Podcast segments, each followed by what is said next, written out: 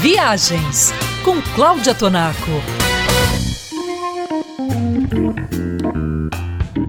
Assistir a um show do seu artista preferido é um ótimo pretexto para fazer uma viagem espetacular. E foi só a Madonna e a Beyoncé anunciarem suas respectivas turnês mundiais para os fãs começarem a preparar seus roteiros. Alguns desses fãs, viajantes da Band News e leitores da Travel 3, enviaram perguntas para o Instagram, arroba revista Travel 3. E o maior número de mensagens pediu sugestões para assistir aos shows na Flórida, nos Estados Unidos. Por uma proximidade de datas entre os shows das cantoras, tem viajante pensando em, numa única viagem à Flórida, assistir aos dois shows.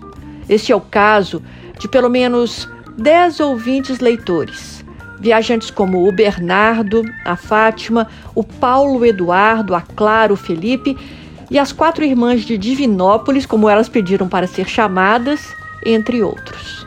A Beyoncé vai se apresentar no dia 16 de agosto em Tampa e segue depois para Miami, cujo show da turnê acontece no dia 18 de agosto. Já a Madonna estará em Tampa no dia 7 de setembro e em Miami no dia 10 de setembro.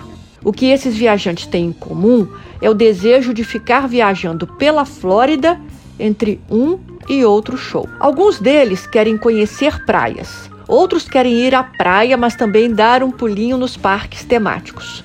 Tem gente querendo criar um roteiro gastronômico e todos querem fazer compras.